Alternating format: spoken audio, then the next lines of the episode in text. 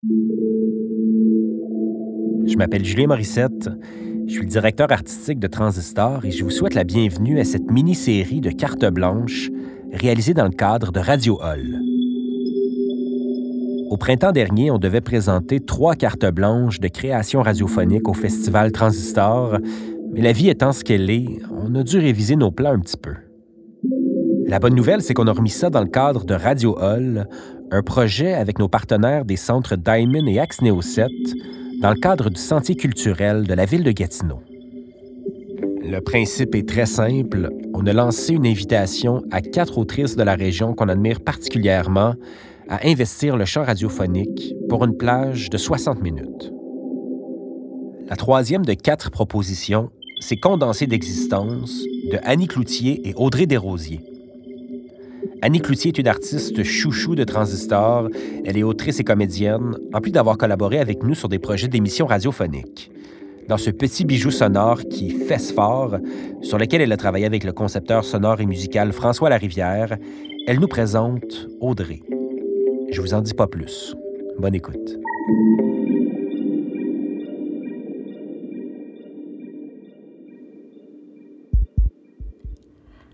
Bonsoir. Je me présente, mon nom est Annie Cloutier. Dans vie, je fais toutes sortes d'affaires. Euh, j'écris, je fais du théâtre, j'enseigne le français à des fonctionnaires fédéraux, puis, euh, puis de temps en temps, je fais des gâteaux. Ça, c'est moi, grosso modo. Puis, euh, c'est une moi particulièrement fébrile et émotive qui, ce soir, avec ma grande amie Audrey Desrosiers, vous présente Condensé d'existence. Une rencontre entre elle et moi où nos mots, ceux qu'on lit, ceux qu'on écrit et prononce, tracent le portrait de l'urgence qui nous habite.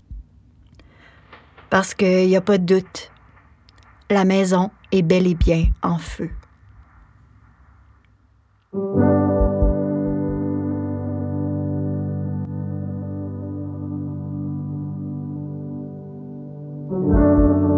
Vous qui écoutez, je sais pas qui vous êtes. Vous êtes sans doute un peu comme moi, par moments écorché, amoché, parfois beau, parfois laid, résolument imparfait. Vous avez sans doute, tout comme moi, déjà regardé votre reflet dans le miroir sans trop comprendre ce que vous y voyez. Vous vous êtes peut-être déjà levé, vous aussi, le matin de votre anniversaire avec un vertige, avec la peur de refaire encore une fois les mêmes erreurs. Vous qui écoutez, aujourd'hui je m'adresse à ce qui nous unit. Je m'adresse à notre humanité partagée. Un jour sur mon chemin, j'ai croisé un créateur qui a eu une influence certaine sur mon parcours artistique. Il me disait être arrivé à un point où il était davantage intéressé par la vie que par l'art. Ben encore aujourd'hui, ces paroles continuent de m'accompagner. Et me voici aujourd'hui dans vos oreilles, déterminé plus que jamais à regarder la vie dans le blanc des yeux. C'est de ça dont il sera question ici. De vie. De la mienne un peu. Peut-être aussi reconnaîtrez-vous un peu de la vôtre entre les lignes? Peut-être pas non plus. C'est pas plus grave. Mais il sera surtout question d'Audrey et de sa vie brûlante.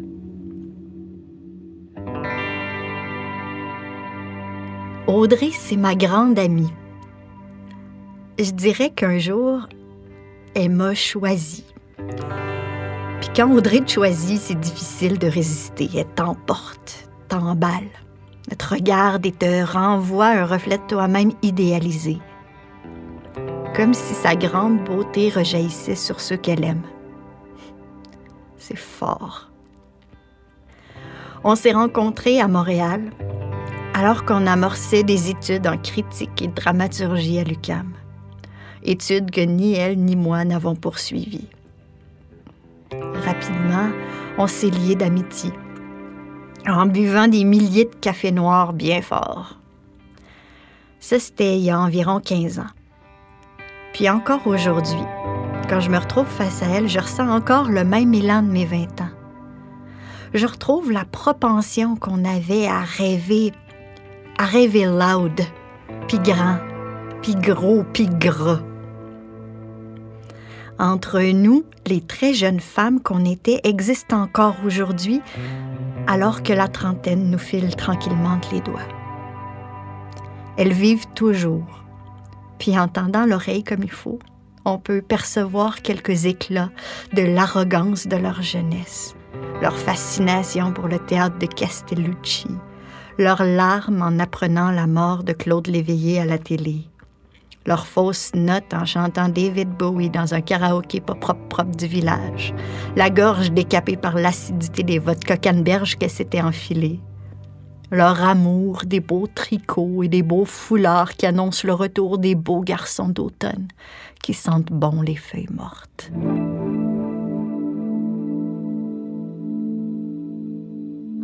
Il y a quelques semaines, je suis allée passer un peu de temps à Montréal pour voir Audrey. Ben, pour qu'on se parle, pour qu'on épure. Parce que j'avais envie qu'elle m'explique ce que je comprends si mal son immense colère, ce grondement sourd qui acquitte pas. Elle se dit elle-même fondamentalement en tabarnak. Moi, j'ai pas ça souvent de la colère. Des fois, ça m'arrive, mais c'est plutôt rare. Puis quand je ressens de la colère, j'ai surtout envie de pleurer. Face à ce qui me heurte, je suis significativement plus triste qu'en colère. Ça faisait partie des choses dont je voulais discuter avec elle. Je suis donc débarquée chez elle avec ma petite valise, puis j'ai posé mes micros et une enregistreuse sur sa table de bois. Nous nous sommes retrouvés chez elle dans cet appartement typiquement montréalais, caractérisé par le fameux long couloir, les moulures arrondies par les multiples couches de peinture et la cour arrière étroite qui donne sur la ruelle et qui sent le pipi de chat. Puisqu'on est dans Hochelag, on profite des avantages du quartier. On prend le téléphone et on se fait livrer de la bière. Moi aussi, je suis contente. C'est le fun. Pour briser la glace, je lui ai demandé de se décrire. Un exercice périlleux. Euh, je suis quelqu'un de créative, d'énervé. Je suis excitée. Je me trouve pas énervée, je me trouve. Je m'emballe. Euh, quand je pense quelque chose, je pense quelque chose fort. Je suis comme accro à ce qui fait sentir vivante. Euh, j'ai aussi. J'ai comme ce tiraillement-là entre euh, je veux voir personne, j'ai tout le monde, puis j'ai vraiment besoin des humains. C'est beau l'humain, c'est beau la vie. C'est tout croche, ça fait mal. Hostie c'est beau, j'aime ça, les bouts tout croche, le, monde pas de puis quoi d'autre? Je pense que je suis quelqu'un d'empathique et de généreuse. Je pense que j'ai un bon genre d'humour. Enfin, des fois. Rapidement, on est entré au cœur du sujet. On a abordé ce qu'elle affirme elle-même être un aspect fondamental de sa personne, sa colère. Pour mieux comprendre, je lui ai demandé depuis quand elle était en colère, d'où ça venait. Je me rappelle que quand j'étais petite, là, j'étais toujours fâchée parce que je parlais trop, parce que je bougeais trop, parce que je dérangeais, parce que je parlais trop fort, parce que les petites amies jouaient pas à ma vitesse, parce que les petites amies voulaient jamais, tu sais, parce que personne n'avait le genre d'imaginaire que j'avais, parce que parce que j'étais loadée de cours, ballet, violon, diction, karaté, natation, puis continue. J'avais un horaire de PDG depuis l'âge de trois ans et demi. Moi, parce que je pouvais pas aller jouer dehors, parce qu'il fallait que je pratique mon calice de violon. J'ai-tu été en tabarnak à pratiquer mon calice de violon? Ben oui, bravo, j'ai fait un bac par. J'ai eu un bac en violon classique à l'âge de 13 ans. 15 ans, j'ai fini. Hey, ça sonne bien. T'as-tu idée comment été en tabarnak? C'est comment d'archer j'ai pété parce que je l'ai plus pratiquer. Tu sais? C'est pas vrai que j'étais fâchée très tôt. Puis après ça, ben ado, j'ai juste cherché les mêmes genres de gens qui avaient le même genre de en crise que moi, tu sais. Mais c'était jamais C'était jamais assez. C'était jamais, je trouvais que c'était jamais comme fondé.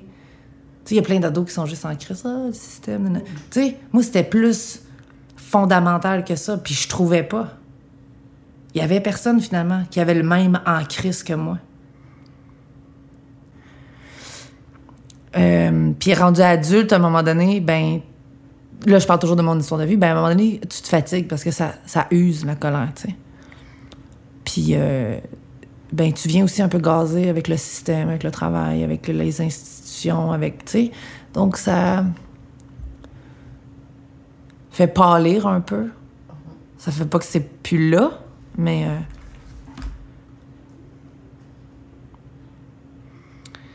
euh, mais c'est drôle parce que Là, je travaille avec des ados en trouble d'opposition, puis en, trouble grave d'attachement, puis de comportement, puis c'est proche en esti. Puis esti qui ont raison. Puis esti que c'est bon d'être là-dedans, là. Je pense que c'est pour ça que j'aime ça tant que ça, tu sais. Ils ont fucking raison de vouloir crisser le feu. Ah là, faut que j'arrête de dire ça. Mais, tu sais, fait que ça, ça me fait du bien.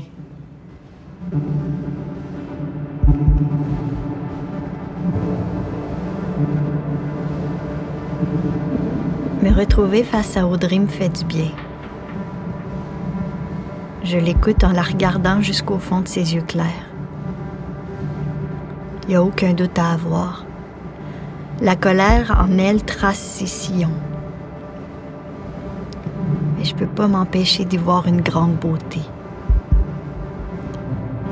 Entre les souffrances et l'essoufflement qu'elle a pu générer chez elle, la colère d'Audrey est aussi ce qui l'immunise contre toute forme d'indifférence. Je vois dans ses réactions épidermiques un refus de détourner le regard, un refus de capituler face à l'injustice. Je vois dans sa colère une force vive, entêtée, volcanique. Je l'écoute et je me laisse contaminer de sa force, de son esprit combatif, parce que j'en aurai besoin. Parce qu'Audrey va mourir. Ce mot science-fiction a été prononcé avec le mot cancer. Un hostie de cancer qui s'est logé dans son sein qui l'a forcé à interrompre une grossesse qui n'a pu exister que quelques brèves semaines. Un cancer qui se répand, prend d'assaut ses os, un cancer qui, selon toute évidence scientifique, donne à Audrey deux ans, peut-être. Elle le dit, elle le répète. C'est violent. et ça lui donne encore plus de raisons d'être en colère. Euh, la pandémie, apprendre euh, au téléphone, yeah, you're fucked. Tu vas mourir. Pas avoir le temps d'encaisser le Ah, il n'y aura jamais de maternité, ton corps est violenté, euh, il n'y aura plus d'ovulation, on te met en ménopause. Chaque mois, les tests, chaque mois, le, le Ah, tu vas peut-être mourir le mois prochain. Euh, il y a tout le monde autour de toi qui t'aime puis qui catch. Euh, qui catch pas, qui peuvent être toxiques. Euh, puis tu catches tout le temps que t'as gaspillé parce que tu pensais que t'en avais plein du temps. Me demander comment les gens font pour pas crisser le monde en feu. puis finalement catcher que c'est parce qu'ils sont juste trop occupés avec mille rendez-vous, là. Ça, je t'avais déjà dit. Puis après, deux jours après ça, ben il y a l'avortement. Il y a ton corps qui pense que t'es encore enceinte ça, c'est d'une violence infinie. Ton corps, moi, j'avais deux mois et demi de fête. Donc, moi, j'avais un corps de deux mois et demi enceinte. Mais mon corps démontre vite et beaucoup le enceinte. Je pense que mon corps aime vraiment ça.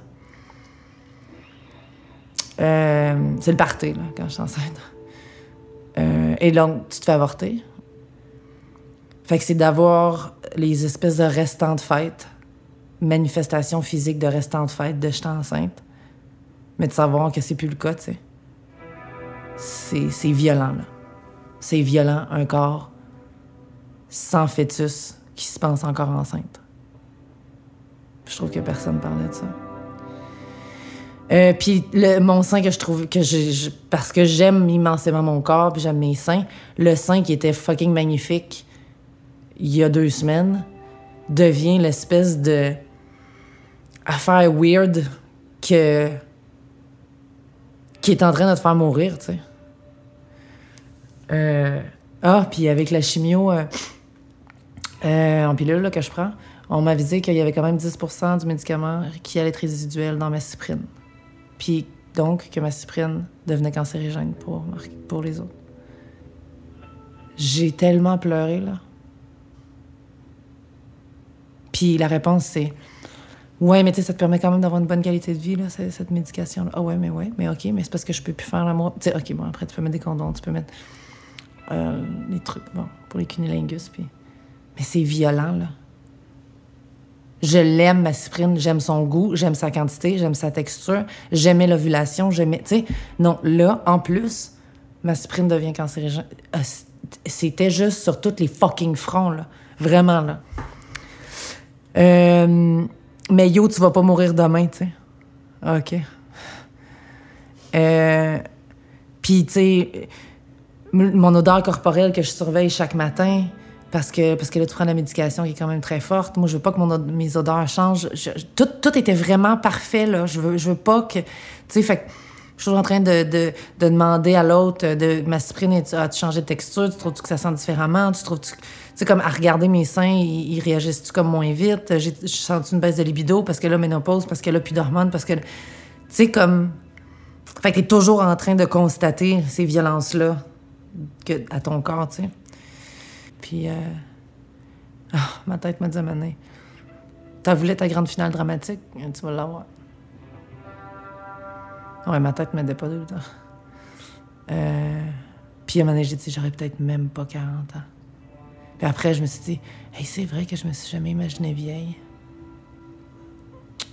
Euh, ben, puis c'est ça. Puis ma tête qui a fallu que je débranche là, pour pas me ramasser à Pinel, mais qui a eu le temps de laisser filtrer euh, comment je vais faire pour continuer de vivre ma vie sans enfant, puis pas me sentir morte en dedans. T'sais. Puis bottom line, du bout des lèvres, on t'accorde un peu le droit d'être en crise, mais tu sais, venant d'une mourante, là, c'est vraiment plus confortable pour tout le monde si tu pouvais mourir dans la sérénité puis la gratitude. Fait qu'encore là, du bout des lèvres, on pourrait te... Mais tu sais, ce serait vraiment plus confortable pour tout le monde si c'était des crises de larmes qu'on pouvait gérer. Là. Ça, là... J'ai la misère à pas le dire en pleurant tellement que je trouve ça violent. Même après tout ça, c'est pas bien beau, ta colère. Fuck, c'est quand j'ai écrit ça que j'ai écrit Je me crisserais en feu tellement que je suis en tabarnak.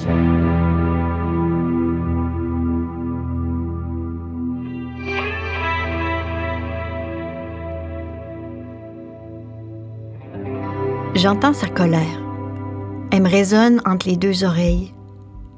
Ça me secoue, ça me vire à l'envers puis je peux rien répondre. Je reste silencieuse. De toutes les réactions que j'aurais pu avoir, c'est celle qui me semblait à la fois la plus appropriée et aussi la plus honnête. Je comprends l'ampleur de la colère. Je comprends la mesure de sa réaction. Et plus tard, je lui confie que je possède pas cette fibre de colère. Placée dans la même situation qu'elle, je m'effondrerais sans doute de chagrin. Je chercherais probablement très rapidement à trouver la paix, à accepter mon sort. Elle me dit qu'elle n'est pas surprise. En disant que, par nature, les filles ne ressentent pas de la colère, mais de la tristesse, en les obligeant à garder leur rage pour elles, nous muselons leurs sentiments et leurs exigences et leur ôtons toute valeur sociale. Nommer tristesse ce qui est colère, c'est passer à côté du problème et se décourager d'imaginer la solution. La tristesse va de pair avec la résignation. La colère amène une possibilité d'évolution et de résistance active. Il m'a fallu longtemps pour le comprendre, Mais les gens qui disent Vous avez l'air très en colère sont aussi ceux qui n'auraient jamais l'idée de demander pourquoi. Ce qui les intéresse, c'est le silence de leur interlocutrice et non le dialogue. Une société qui ne respecte pas la colère des femmes ne respecte pas non plus les femmes en tant que personnes intellectuelles, sachantes, participantes actives, citoyennes.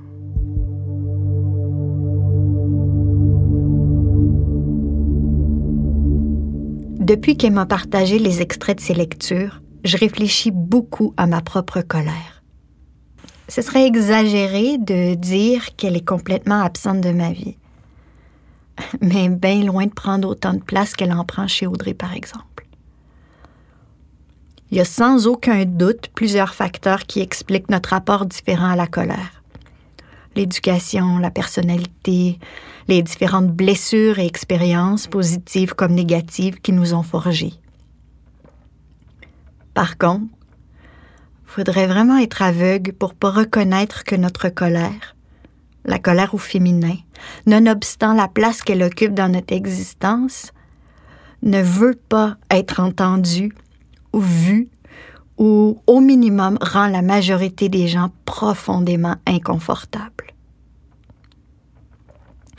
Pour tous les moments où les yeux de mes interlocuteurs se sont écarquillés alors que je m'exprimais avec véhémence sur un point de vue, pour toutes les fois où on m'a dit de pas pogner nerfs alors que j'exprimais simplement un désaccord sans saupoudrer mon opinion de sucre en poudre. Pour toutes les fois où j'ai eu ce nœud dans la gorge et des larmes qui remplaçaient mes mots, je dis Ouais, c'est vrai. On veut pas voir ma colère. Et je redépose mon regard sur Audrey et je ne peux qu'imaginer le feu qui rage en elle, alors qu'un pan si important de son être est constamment étouffé.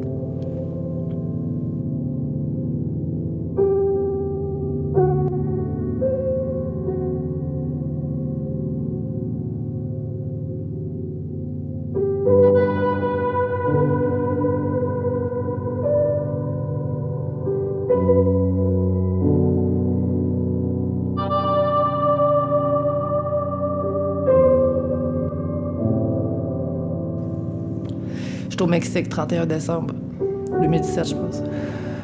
Claudia. Baragouine comprend pas trop l'anglais, je parle pas espagnol. On est croche de même. Je l'adore, cette petite-là. Elle était couchée dans ma valise de char pour que je suis partie quand je suis partie. C'est qu'on s'aimait fort. Puis euh, on parlait de résolution, puis de l'année, puis... Encore une fois, je racontais, je redatais mes histoires de là, cette année, je veux faire mes projets, nanana. Puis elle dit, mais pourquoi t'en fais pas du théâtre? J'ai dit, puis là, je raconte comment ça s'est passé, l'école nationale, ça marche pas, tu feras pas mise en scène, bref. Puis j'ai dit, ça me fait vraiment de la peine, j'aurais vraiment, vraiment voulu faire ça fort. Elle dit, oh, avec ses But did you try? Je me suis effondrée. Hmm. But did you try? Bref, fait que là, quand je raconte ça, je racontais ça à un ami, là, trois semaines. Puis là, l'ami dit Oui, mais t'as vraiment changé plein de vies, c'est beau ce que tu fais en zoothérapie, tu sais, t'es vraiment important. Mais je m'en calisse, là. Tu peux pas savoir comment. Pas à propos des autres, là. C'est à propos de moi, là. OK, j'ai l'impression que je vendais pas mon âme pour une job à une grosse corp, machin, puis je faisais quelque chose qui faisait une différence. C'est pas, ça, c'est pas de ça que je te parle, là. Les gens sont inconfortables quand t'exprimes des regrets ça m'a mis en tabarnak, là, fort. Hey, veux-tu me laisser dire que je regrette les choix de vie que j'ai faits? Je peux-tu avoir ce bout-là? C'est pas pire en nasty? Ben non. La phrase commençait de même. Ben non, ben non. Hey, tu, ben non, ben non, c'est beau ce que t'as fait. Hey, pense à tout.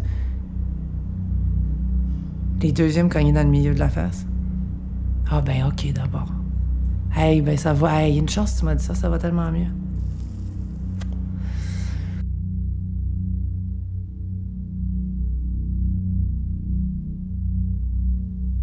But did you try? Cette question est chargée, lourde. elle laisse aucun choix que de la retourner vers soi. Définitivement, j'ai pas toujours essayé aussi fort que je l'aurais voulu. Ma tête morcelée en petits fragments m'a souvent fait perdre le cap. Et cette fameuse phrase. Mais j'ai encore le temps. Comme une belle illusion réconfortante et l'écho de cette vilaine habitude de tout remettre à demain. J'écoute Audrey et j'ai le vertige qui me prend. La vérité vraie, c'est que le temps devant soi est une donnée inconnue. Pour tout le monde. Cancer, pas cancer. Pour une raison qui m'échappe, ça m'angoisse pas vraiment de savoir que tôt ou tard le temps me manquera. Mais ce qui m'angoisse, c'est de sentir que le temps est gaspillé, que le futile l'emporte si souvent sur l'essentiel. C'est difficile de nourrir aucun regret. j'arrive jamais à croire ceux qui affirment n'en avoir aucun. Ça me semble hautement improbable. Mon esprit, un tiers optimiste, un tiers réaliste et un tiers pessimiste, préfère avoir les regrets à portée de vue, comme un rappel de ce qui pince un peu. Question d'éviter de répéter le cycle. En fait, je reformule. Question d'essayer d'éviter de répéter le cycle. Mais surtout question d'être sensible à ce qui constitue nos réels désirs, notre nature profonde. Tu sais, ça remet en question euh, parce que je me pensais plus fine que tout le monde, parce que j'ai une business, parce que j'engage des filles, parce que euh, je suis indépendante, euh, j'ai été élevée par une mère féministe, moi je suis pas dans le système parce que j'ai créé ma propre...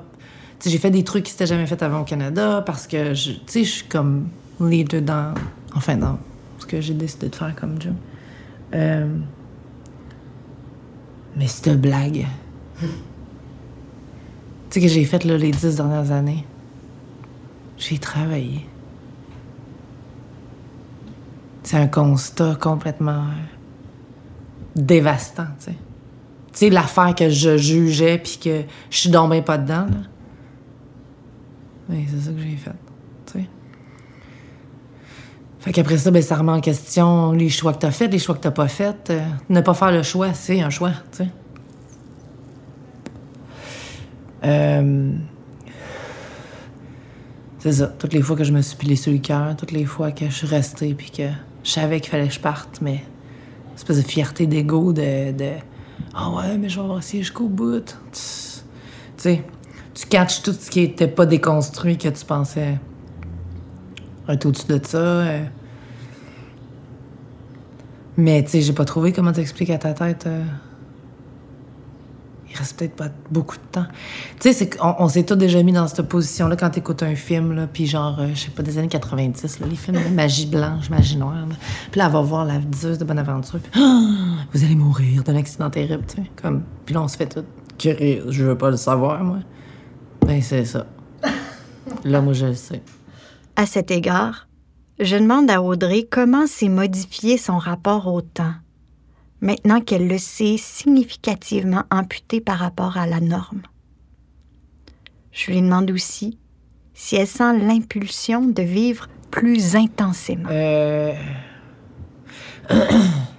Est-ce que ça intensifie la vie? Non, pas dans l'intensité. Euh, dans son importance, euh, allô, à coup de fucking deux par quatre d'en face. Euh, putain niaiser, là. C'est drôle parce que longtemps dans ma vie, jusqu'à peu près l'âge de 32 ans, j'ai dit, moi, je suis née en retard.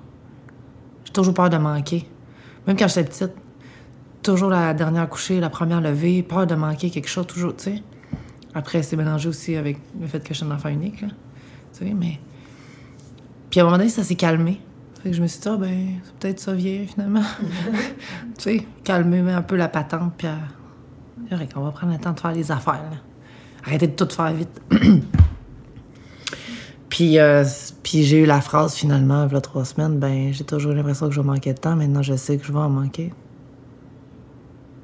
Fait que t'adresses ça comment, tu sais? comment t'expliques ça à ton cerveau? que. Ben, il faudrait peut-être que tu speed up un peu, là. Coupe d'affaires.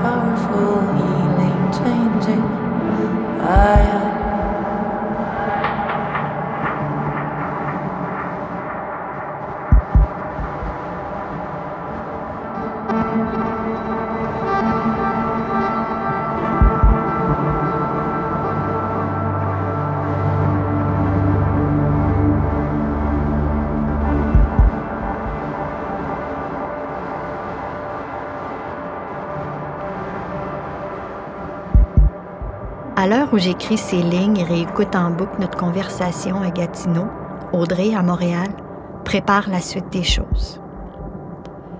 Elle agit à la fois rapidement parce que le temps presse et à la fois lentement parce qu'il y a des choses qu'il faut laisser mûrir. Je regarde aller mon amie et j'ai l'impression qu'elle oscille entre deux états. Elle le dit, elle n'a pas de temps à perdre. Il y a tant de choses qu'elle aimerait accomplir. Mais il est hors de question pour elle de ne pas goûter chaque minute qui passe.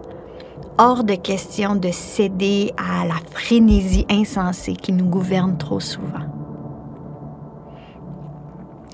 Dans cet équilibre précaire entre l'urgence et la nécessité de cultiver les moments précieux, elle s'affaire présentement à préparer un rituel très important pour elle, le croning. C'est un rituel qui est présent dans plusieurs traditions et spiritualités. Il vise en fait à ce que les femmes du clan soulignent le passage d'une des leurs dans ce que certains nomment les lunes blanches, c'est-à-dire la troisième et dernière phase de la vie. La première phase correspond à l'enfance et à la vie de jeune fille la seconde phase à la vie de femme, à sa période de fertilité de productivité. Et la troisième et dernière phase de la vie correspond à un âge de sagesse, où on est libéré de certains impératifs de production, de séduction, et on peut donc accéder à la sagesse. Le début de cette phase-là est normalement marqué par l'arrivée de la ménopause, plus ou moins. Pour Audrey, c'est nécessaire de vivre ça.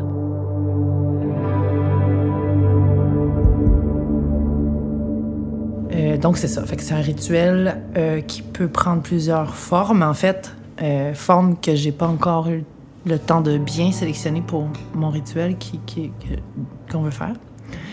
Parce que, dans le fond, il faut que ça soit signifiant pour la personne qui va pour qui on offre ce rituel-là, si on veut. Euh, donc, c'est ça. Fait que normalement, euh, eu- bon, t'es rendu à ta troisième phase. Ce qui, pour moi, a été fucké parce que, en théorie, j'étais en train d'enfanter. Puis là, on me violemment met en ménopause pour des raisons euh, de survie, dans le fond. Il faut, faut que les hormones arrêtent. Euh, donc, c'est ça. Fait c'est, on tricks un peu les règles, si on veut. Mais euh, donc, c'est ça. Fait que normalement, tu es rendu dans ta troisième phase où les femmes du clan peuvent décider que tu mérites de passer go réclamer 200 direct. Prochaine étape. Euh, ce, qui est, ce qui est le cas, dans le fond, pour moi.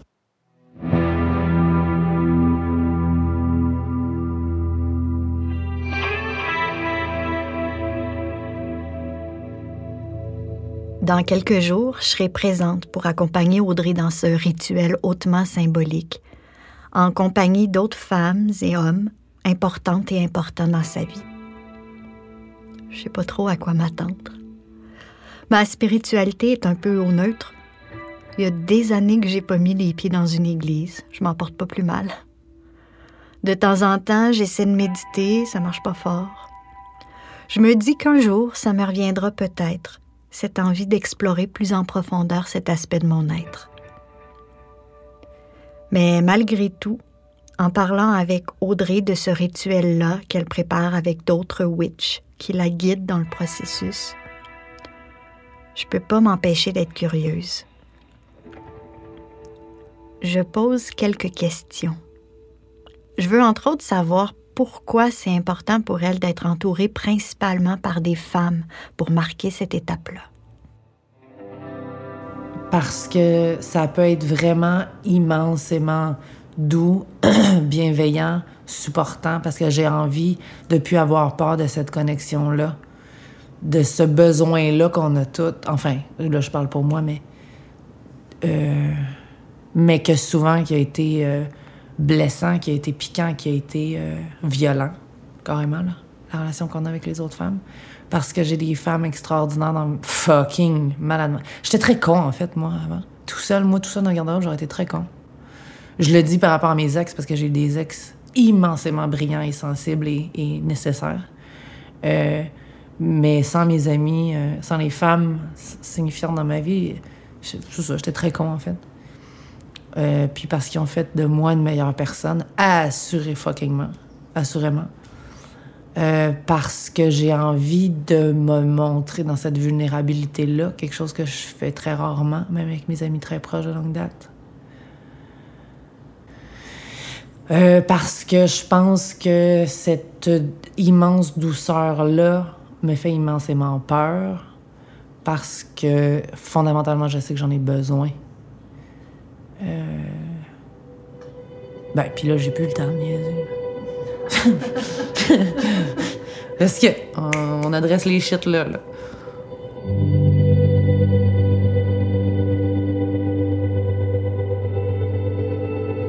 Elle me raconte alors cette expérience qui l'a en quelque sorte transformée, qui l'a rendue plus sensible et ouverte à la force, à la douceur que peuvent générer les femmes entre elles.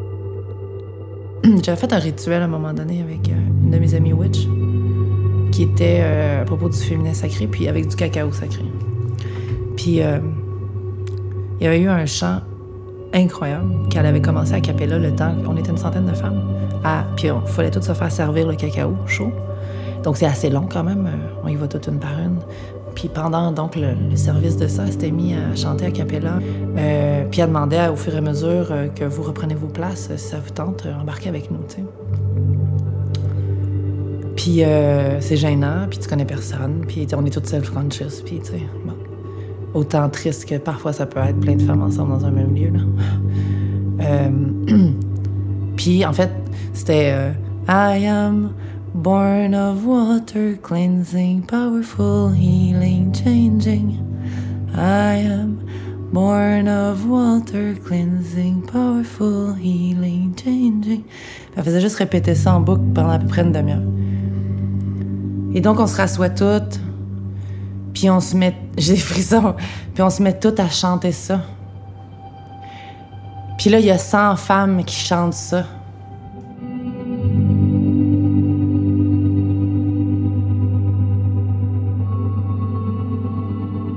Que la douceur, parce que la force, parce que la guérison,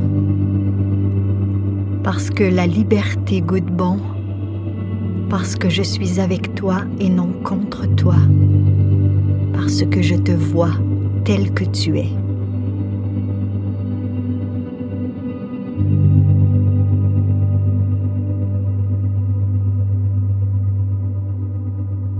Un peu plus d'un mois après nos entretiens, j'ai eu envie de parler à nouveau avec Audrey, de prendre le pouls de ce qui avait changé, de ce qui s'était déposé en elle. Et c'est sans hésiter qu'elle sautée dans son char, puis qu'elle est venue me rencontrer à nouveau, cette fois-ci en plein cœur du vieux Elmer, dans les studios de Transistor, Allô, Audrey. Allô. Je suis contente de te voir. Moi aussi. Merci d'avoir fait la route depuis Montréal pour venir en Outaouais nous visiter. Grand, grand plaisir et honneur. C'est bien oui. Euh, donc, euh, ça fait un mois à peu près qu'on s'est parlé la première fois pour réaliser euh, des entrevues. J'aimerais savoir, aujourd'hui, depuis ce temps-là, ben, qu'est-ce qui se passe pour toi en ce moment et qu'est-ce qui s'est transformé depuis? Euh, ben, la, la grande déboulade est finie. Là. Mhm. On, on, on, moi, moi puis ma gang, là. Ouais. Euh, ben, j'embarque comme sur le de croisière, là. Donc, euh, ça va, tu sais, je suis pas obligée de m'accrocher. Ils vendent un peu moins fort. OK. C'est un peu le feeling, comme... Je l'ai faite. On l'a senti passer, celle-là. Hein? Ouais. Euh, non, c'est ça. Donc là, c'est moins essoufflant, c'est un peu moins épeurant. Euh, en fait, c'est que j'ai développé euh, des skills de déni assez raffinés. Euh, ouais, j'ai juste décidé que je mourrais plus. C'est- plus dans le programme. OK. Mais des fois, il y a mon cerveau qui fait. Tu sais, j'ai des petits rappels, là, quand même. Donc, c'est ça. J'arrive à juste, comme, laisser passer, puis laisser couler, pleurer, puis euh, après, c'est vraiment correct. Je fais, hey, ça mérite un autre café, ça. j'ai modifié euh, mon intitulé par euh, une fille qui a encore soif, puis qui essaie de mourir à tue-tête. Oh, c'est beau. C'est fucking beau. J'ai comme décidé que c'était ma nouvelle définition, ça. Euh, en ce moment, tu prépares euh, ce que tu appelles ton crowning, qui est cette, euh, ce rituel-là dont j'ai parlé un peu plus tôt. Et j'aimerais savoir, quand on s'est parlé la dernière fois, c'était encore abstrait, ce à quoi ça allait ressembler pour toi. Aujourd'hui, euh, ça approche, c'est dans une semaine, plus ou moins. Ouais. Qu'est-ce que tu prépares? Comment tu te prépares à ça? En fait, c'est intéressant parce que quand j'ai parlé à la witch qui va euh, officier, je sais pas trop si on peut dire officier, là, mais qui va guider euh, cette cérémonie-là, on- ça a comme ouvert la porte du travail que j'avais à faire puis des réflexions que j'avais à faire pour choisir ce qui filait right en dedans, que je- ce dont je voulais euh, meubler comme cette, cette cérémonie-là. Puis là, ça, la porte s'est jamais refermée. Donc, puis c'est comme du gros travail. Tu sais, c'est pas ordinaire, là. Euh, rappeler le pouvoir à toi de tous ces moments-là de ta vie où t'en as pas eu de pouvoir, où on te l'a volé, ce pouvoir-là. De, de ramener les fils qui te lient parfois encore à certains nœuds relationnels. Ben, tu sais, ça exige euh, beaucoup de comme clarté, puis, mais de conscience émotionnelle, puis, puis d'espèce de bilan de... Puis tu sais, c'est pas comme... euh, Tu vas pas le faire deux, trois fois, là. C'est un one-shot deal, là. Fait que, tu sais, c'est comme vraiment gros, c'est sérieux. Euh, donc, parce que chacune des phases de ma vie de femme va être célébrée, euh, immanquablement, arrivait... il y aura, il y aura un rituel par rapport à la non-maternité pour l'enfant récent, en tout cas, l'enfant non né. Ça va être un rituel, euh, une cérémonie avec euh, cinq, six rituels, en fait, très doux, dans l'amour, dans, dans... Mais je pense avoir réussi à trouver la symbolique, les symboliques nécessaires pour guérir ou enfin venir mettre un peu de miel et de velours sur des, des plaies ou des regrets ou des... Enfin, tu sais, des rêves qui pourront pas nécessairement prendre forme comme je l'aurais souhaité à la base. Euh, ouais. Donc, il y aura... Ce sera dans la douceur. Ouais. Ma question Ouais. euh, suivante, c'est euh, qu'est-ce que euh, tu espères tirer de ce rituel-là après? Qu'est-ce que, quel est l'objectif du rituel? Ben, je trouve ça beau parce que celles qui vont accepter, celles et ceux qui vont accepter de venir pour ça, c'est comme dans la vie, l'affaire la plus difficile pour moi, c'est de demander de l'aide parce que non, je suis donc bien capable de ça. Tu sais, moi, je suis plus fan que tout le monde. Ça, c'est un fait. Ce qui m'a pas toujours servi, on s'entend-tu? Euh, Puis là, c'est comme la plus grande demande de Hey, gang, vous êtes vraiment important dans ma vie. Puis là, je vais avoir vraiment fucking besoin d'aide. Ben, je serai là. Donc, euh, Audrey, lors de nos conversations au mois de juillet, euh, en réécoutant les enregistrements, je me suis rendu compte que ben, j'avais pas beaucoup parlé. Puis c'était un peu ça l'objectif. hein, de... Je voulais t'entendre, te poser des questions. Puis c'était difficile pour moi d'ajouter quelque chose. hein, Dans le fond, que j'aurais pu dire. Euh, je cherchais vraiment dans ma tête, dans, tout le vocabulaire, dans toutes les, les belles expressions toutes faites que je possédais, puis il n'y avait pas grand-chose à, à dire. J'ai opté pour le silence. Puis ce qui m'a frappé en réécoutant, c'est que, ben, le silence était fort, il était habité. Puis les silences étaient, à mon sens, importants dans cet échange-là qu'on a eu ensemble. Mais à force de réfléchir, de réécouter à plusieurs reprises nos conversations, j'ai pu commencer à aligner quelques mots, puis je trouvais ça important euh, de te les adresser ici euh, aujourd'hui. Donc, euh, je, vais te, je vais te lire mon petit papier. OK.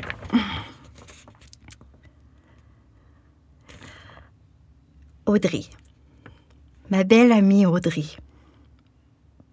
Aujourd'hui, je te fais le serment de toujours accueillir ta colère et de lui accorder la légitimité et le respect qu'elle mérite. J'aurai sans doute pas les mots pour la calmer quand elle se déchaînera ou pour apaiser les souffrances qu'elle réveille parfois.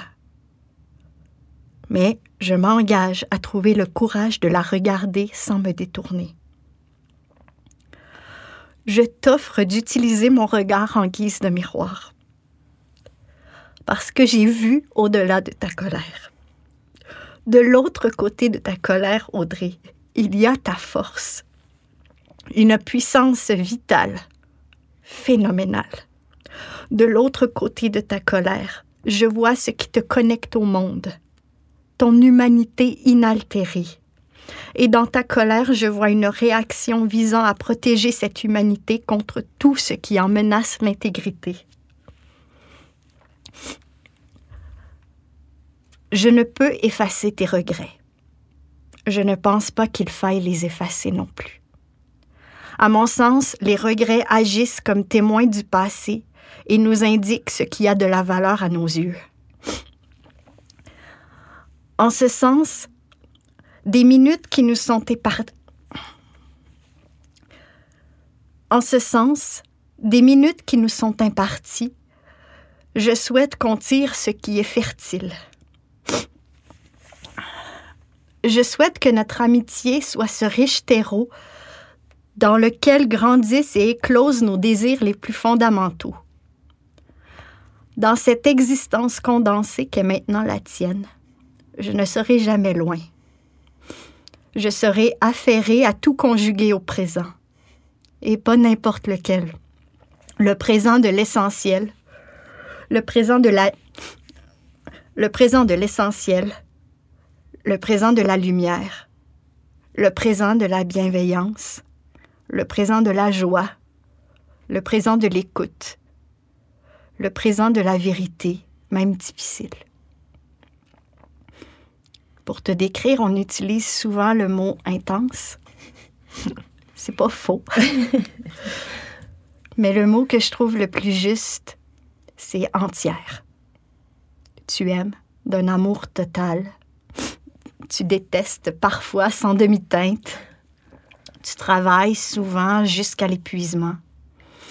Tu célèbres jusqu'à l'extase. Tu n'acceptes pas l'hypocrisie. Tu donnes sans compter. Tu te donnes. Tu es à mes yeux cette belle grand folle indomptable qui cherche et cherchera toujours à vivre, à vivre plus, plus haut, plus grand, plus vrai. Et c'est comme ça que je t'aime.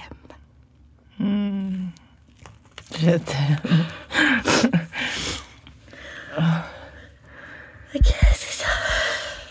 c'est correct. Oui.